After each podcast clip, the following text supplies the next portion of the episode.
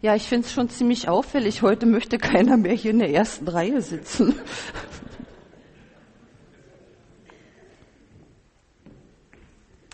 Ich habe Ihnen etwas mitgebracht. Das ist der Becher von letzten Sonntag. er ist fertig, er ist gebrannt. Ich habe meine Bitte in dir, Ihr Gemeindebecher. Ich werde ihn hier lassen. Ähm, wenn Sie sich die Becher hier unten anschauen und die, die den Becher bestellt haben, die dürfen ihn einfach dann nachher mitnehmen. Wenn Sie merken, es ist alles sehr individuell, was zu sehen ist. Es wird auch nie wieder solche Becher geben. In dieser Färbung und in dieser Form und allem, was dazu gehört. Es ist ein Lebensbecher sozusagen etwas, was es so nie wieder gibt. Und wenn Sie sich Ihr Leben anschauen und wenn ich mir mein Leben anschaue, wird es kein Leben geben, was genau gleich ist. Ich hatte Ihnen letzte Woche erzählt, wie ich überhaupt ans Töpfern gekommen bin. Das hatte mit einem Bruch in meinem Leben zu tun, dass ich meine Arbeit verlor und äh, ich doch diese Arbeit als Berufung Gottes gesehen habe und jetzt dastehe und einfach nicht so recht weiß, wie geht's weiter. Ich möchte auch ehrlich hier vorne stehen und sagen, ja, das, was ich Ihnen heute mitgebe oder sagen möchte, das hat Gott mir gesagt. Was er Ihnen sagt, das weiß ich nicht. Aber mein Gebet und mein Wunsch ist, dass Gott zu uns allen heute redet. Und wenn ich dann nachher auch mal was drehe und vielleicht keine verbale äh, Sache zu hören ist, dann will Gott reden. Ich hoffe, dass wir diese Stille auf, aushalten können. Denn manchmal kann Stille ganz schön anstrengend sein. Ich habe noch mehr mitgebracht. Ich habe einfach mal das hier mitgebracht. Kann man wahrscheinlich hinten gar nicht erkennen. Hier vorne eine Tüte mit Blumensamen. Hat ja mit dem Töpfern erstmal nichts zu tun, ne? Und das hier, wer ahnt, was es ist, ist keine Watte. Es ist ein Schafflies, aber ist gewaschen, ja, also es riecht nicht, nicht mehr. Und ich habe noch, noch was mitgebracht. Das heißt, das sehen Sie auch gleich noch, können Sie es erkennen. Matsch schlicht und ergreifend Matsch. Also Schlicker, sagt man beim Töpfern dazu. Was hat das zu tun mit dem Thema heute? Da werden wir gleich uns mal auf den Weg begeben. So, beim letzten Mal habe ich gesagt, das Zentrieren ist die Hauptsache beim Töpfern. Wenn die Mitte stimmt, dann kann man auch was draus machen. Wenn die Mitte nicht stimmt, dann ist das etwas schwieriger. So, und jetzt geht's mal los und wir hören wieder Musik dazu. Ich werde einen Topf drehen.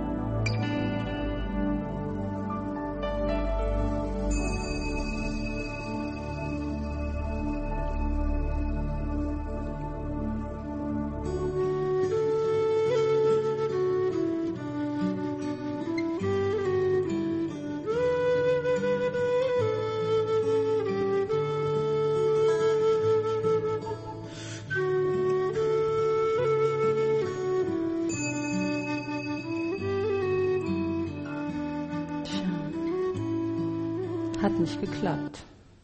Dumme Sache. Was jetzt? Wir hören Worte aus der Bibel.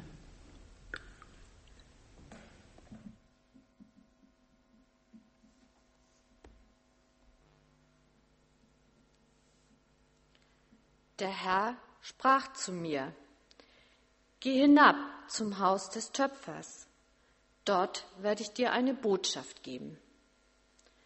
Ich ging dorthin und sah, wie der Töpfer gerade ein Gefäß auf der Scheibe drehte. Doch es misslang ihm. Er nahm den Ton und formte ein neues Gefäß daraus, das ihm besser gefiel. Da sprach der Herr zu mir, Volk Israel, kann ich mit euch nicht genauso umgehen wie dieser Töpfer mit dem Ton? Ihr seid in meiner Hand, wie Ton in des Hand des Töpfers. In des Töpfers Hand. Das muss man erstmal aushalten. Zu sagen, mein Leben ist in des Töpfers Hand dass ein Gefäß gelingt oder misslingt. Hier ist eine schöne Delle, da könnte man jetzt natürlich eine Schnabeltasse draus drehen, vielleicht noch. Ähm, aber das mache ich jetzt nicht. Dass ein Gefäß gelingt oder misslingt, das kann verschiedene Ursachen haben. Es kann am Ton liegen, an der Scheibe, am Töpfer und so weiter. Darum geht es auch nicht, sondern es geht darum, dass der Töpfer das Sagen hat. Vor ein paar Jahren war ich mit meiner Schwägerin Elke in Bühnsdorf. Kannst du dich wahrscheinlich nicht mehr dran erinnern, das macht nichts. Und dort ist ein Keramiker. Und da habe ich diese Vase gekauft. Wissen Sie warum? Zweite Wahl, die konnte ich mir leisten. Bis heute suche ich den Fehler an dieser Vase. Ich habe ihn nicht gefunden. Und wenn ich jemals eine Vase dieser Qualität drehen kann, werde ich nicht zweite Wahl ranschreiben, sondern werde sie auf einen Sockel stellen und sagen, guckt, das kann ich. Der Töpfer hat aber entschieden, was zweite Wahl ist.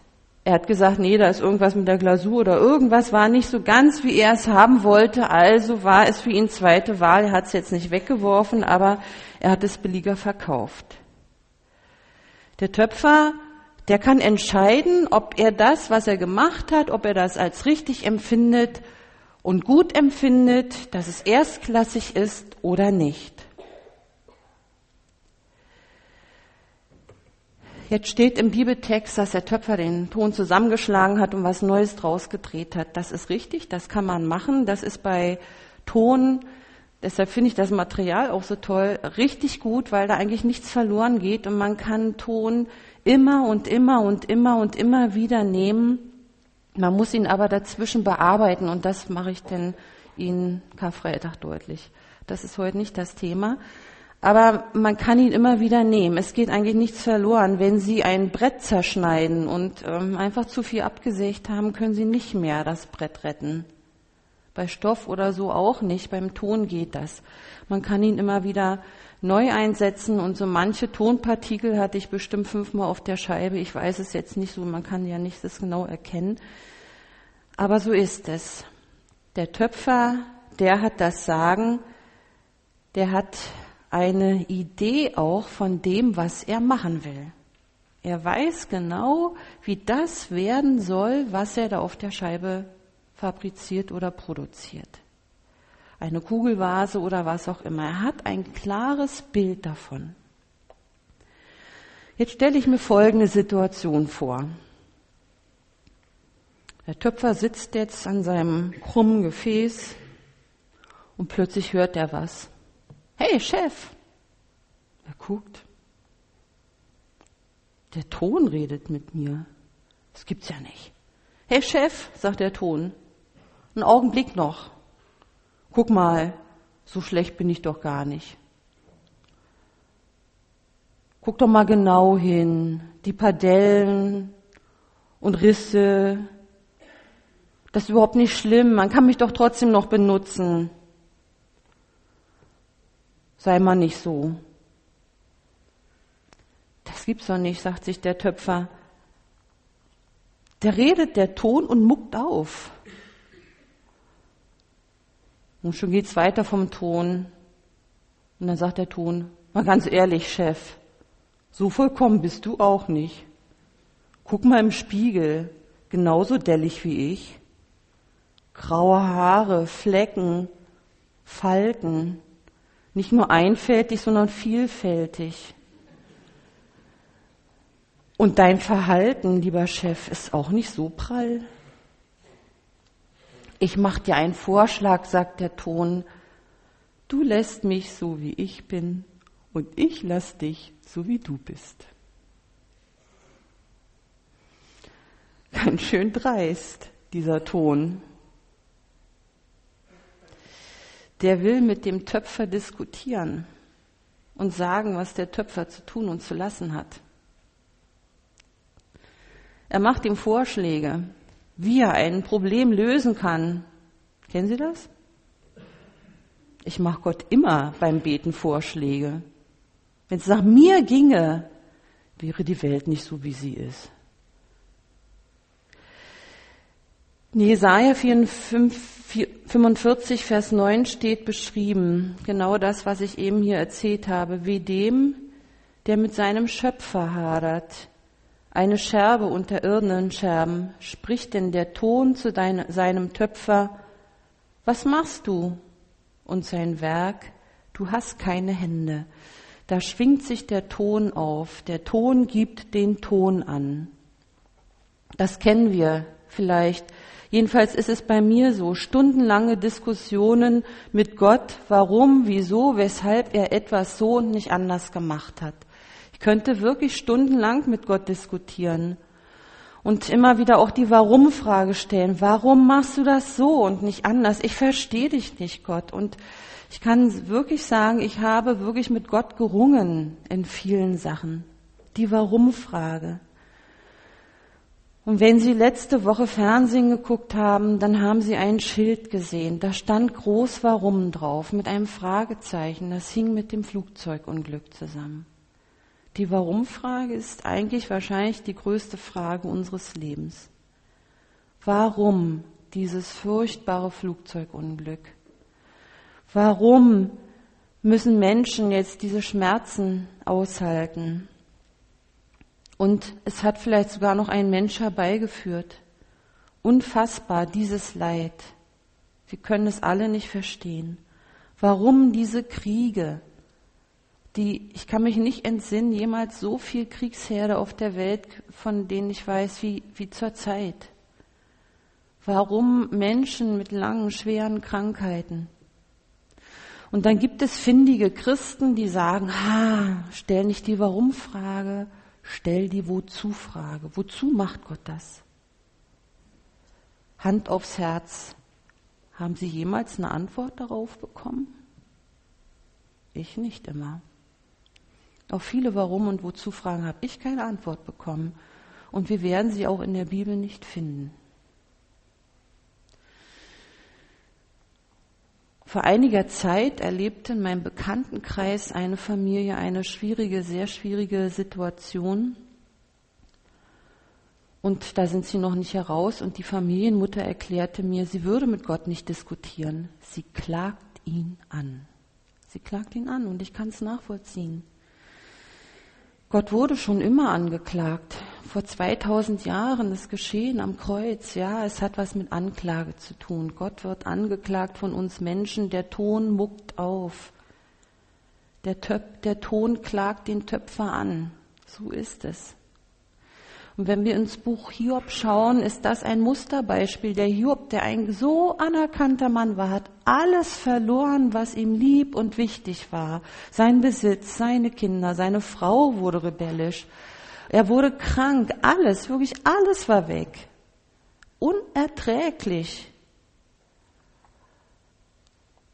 Und Hiob war zutiefst getroffen, weil er doch alles machen wollte, was Gott gesagt hat. Er wollte doch mit Gott leben. Unser Leben mit Gott schützt uns nicht vor solchen Dingen. Und Gott sagt ihm, wer mit dem Allmächtigen rechtet, kann der ihm etwas vorschreiben? Wer hat denn hier das Sagen? Und dann zählt Gott alles auf, was er geschaffen hat Die ganze Welt mit allem an, an Schöpfungswundern, das zählt Gott alles auf. Und am Ende kommt Hiob zu einem Ergebnis und sagt, ich erkenne, dass du alles vermagst, dass du alles vermagst und nichts, das du dir vorgenommen hast, ist dir zu schwer. Wer ist der, der den Ratschluss verhüllt mit Worten ohne Verstand? Darum habe ich unweise geredet, was mir zu hoch ist und ich nicht verstehe. So höre nun, lass mich reden, ich will dich fragen, lehre mich. Ich hatte von dir nur vom Hörensagen vernommen, aber nun hat mein Auge dich gesehen. Darum spreche ich mich schuldig und tue Buße in Staub und Asche. Nicht der Ton gibt den Ton an, sondern der Töpfer hat das Sagen. Gott hat das Sagen. Wir finden Stellen in der Bibel, wo Gott sich umstimmen lässt von Menschen. Aber nicht, weil sie so gut sind und er keine Ahnung hat, sondern weil er sie ernst nimmt. So, dazu hat der Töpfer das Recht. Er darf den Ton zusammendrücken. Jetzt hört sich das Ganze aber ziemlich brutal an, nicht wahr? Geht denn Gott immer so willkürlich mit uns um? Warum macht er das? Die, ich sagte schon, die Warum-Frage kriegen wir nicht unbedingt beantwortet. Aber, und das hat Jeremia beim Töpfer gesehen und gelernt, der Ton, den der Töpfer zusammengedrückt hat, der ist ja nicht tot, der geht ja nicht verloren, sondern mit dem fängt er von vorne an. Er formt und gestaltet ihn neu. Das kann ich jetzt im Augenblick nicht mit dem Ton machen, weil er zu nass ist. Der muss erst noch aufgearbeitet werden. Das mache ich dann ein andermal. Wenn der Ton den Töpfer unter den Tisch reden würde und bestimmen würde, wie sein Leben so laufen sollte, würde vielleicht manche schräge Gefäß dabei rauskommen. Gott hat ein Ziel mit uns, einen Plan für unser Leben. Jetzt denkt man vielleicht, ja, man soll bestimmte große oder kleine Dinge vollbringen. Das ist das, was Gott von uns will, aber das ist nicht unbedingt das, was Gott von uns will. Er hat einen ganz anderen Weg mit uns, ein ganz anderes Ziel. Sein Ziel ist nämlich, dass wir uns von ihm vertrauensvoll formen und gestalten lassen. Darum geht es eigentlich. Und manchmal muss ich es aushalten, dass Gott mich verändern will und verändern möchte und dann immer mehr zu dem Menschen werde, wie er ihn gedacht hat. Vergangenen Sonntag hatte ich eben so ein bisschen erzählt zu meinem persönlichen Werdegang,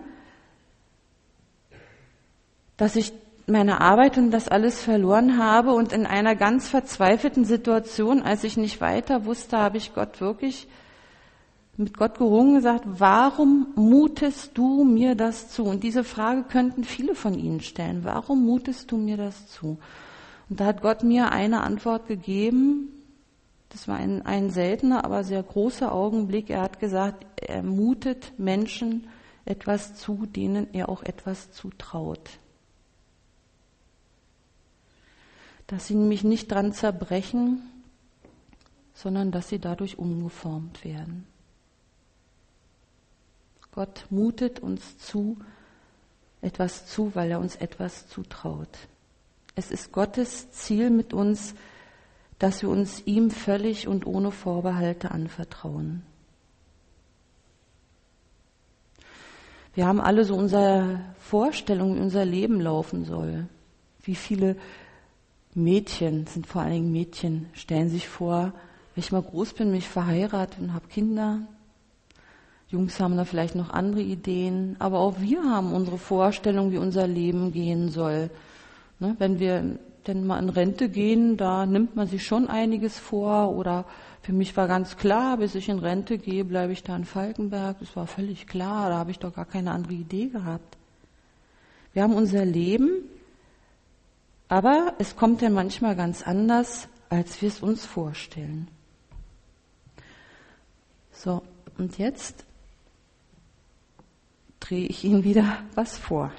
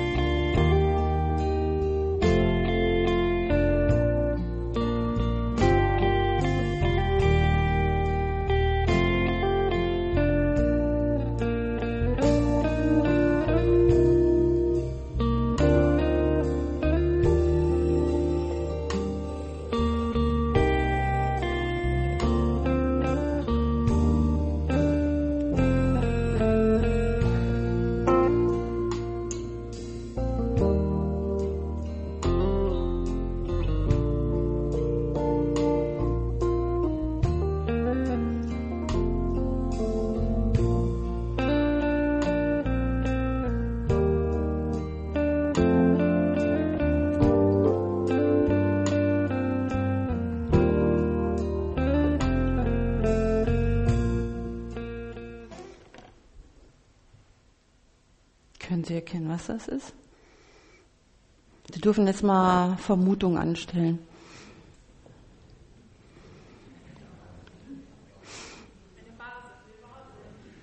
Super Idee. Ist es aber nicht. Ein Becher könnte man auch denken. Hm? Ich habe gesagt, Gott hat, oder der Töpfer hat immer bestimmte Vorstellungen. Ne? Gott hat bestimmte Vorstellungen auch, wie ein, ein Leben aussehen kann und lässt viel, viele Freiheiten und trotzdem sieht er das Ganze, das Große und Ganze. Wenn wir unser Leben nachdenken, dann merken wir, ja, manches ist anders gelaufen, als wir es uns vorgestellt haben. Und jetzt komme ich mir vor wie so im Fernsehen, ne? da wird immer gekocht was so zu Hause drei Stunden dauert, haben die mal eine halbe Stunde fertig und dann kommt immer der Spruch, ich habe da schon mal was vorbereitet. Das habe ich auch gemacht. Ich habe da schon mal was vorbereitet. So, ne? fast, fast gleich. Ne? Und jetzt habe ich die Freiheit und drehe es mal um. Und nehme noch was anderes dazu. Keine Vase, kein, ja, ein Kelch. Nicht wahr? Wir hatten, wir hatten unsere Idee, was es werden könnte. Oder Sie hatten die Idee. Ich auch, aber eine andere als Sie. Und so ist es mit Gott auch. Er hat manchmal ganz andere Ideen als wir. Und wenn wir das, wenn wir stillhalten und uns von ihm formen lassen, dann werden wir zu dieser viel größeren Idee, als wir es uns vorher gedacht haben.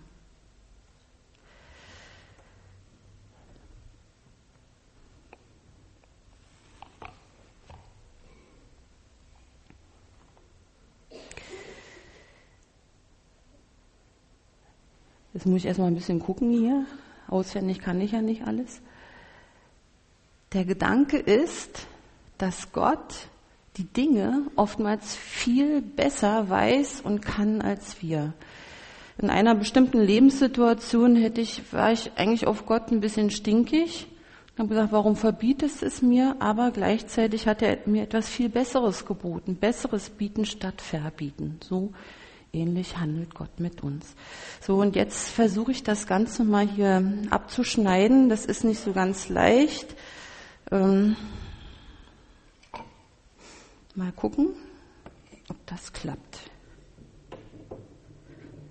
Jetzt erkläre ich Ihnen das mal ein bisschen. Ich habe hier so eine spitze Nadel, die schiebe ich jetzt hier rein und hoffe, dass ich sie auf einer Höhe halten kann.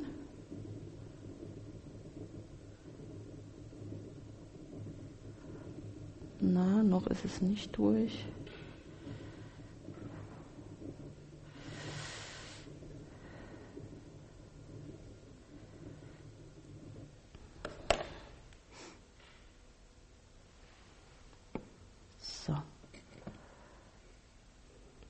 Ja, da haben wir den Fuß vom Kelch.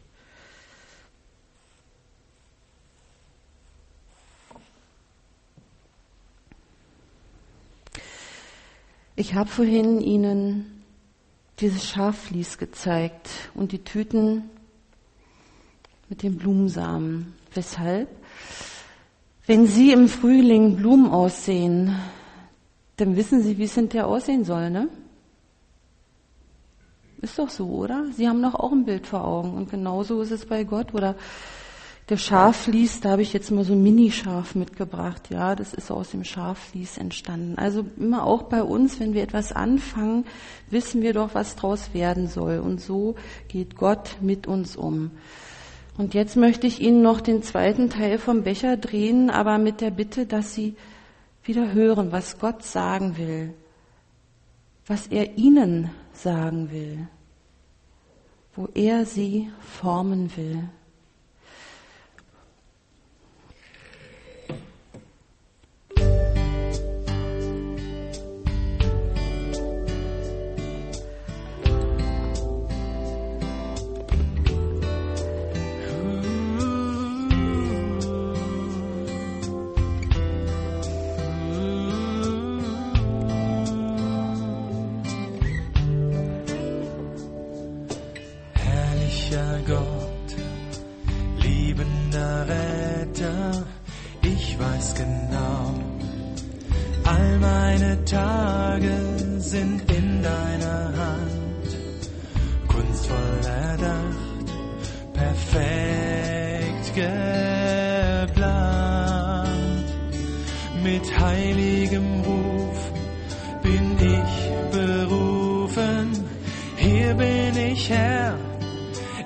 Weiß mich gezogen nah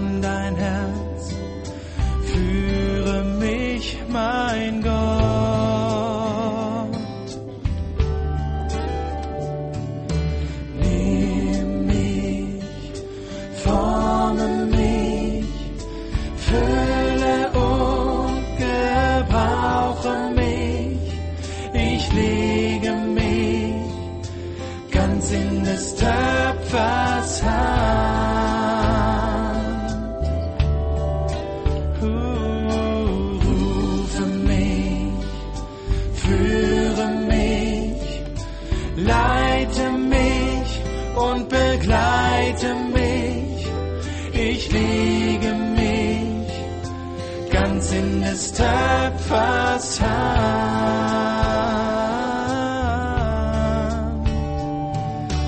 Du rufst mich freundlich, ziehst mich zu dir hin, durch deinen Geist führst du mich, Jesus, lehre mich, Herr, mein Leben zu sehen,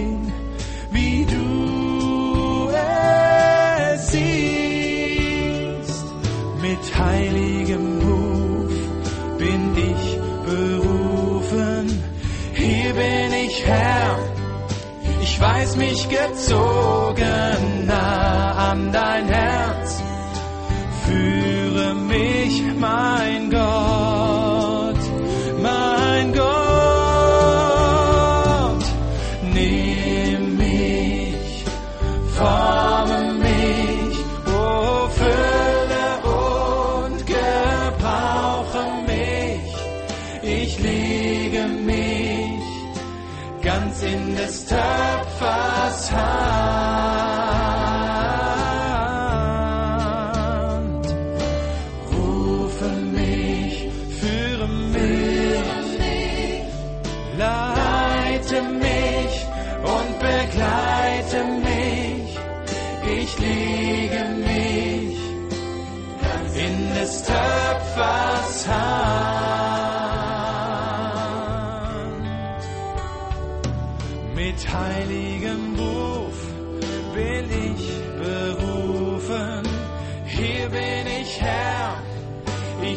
Mich gezogen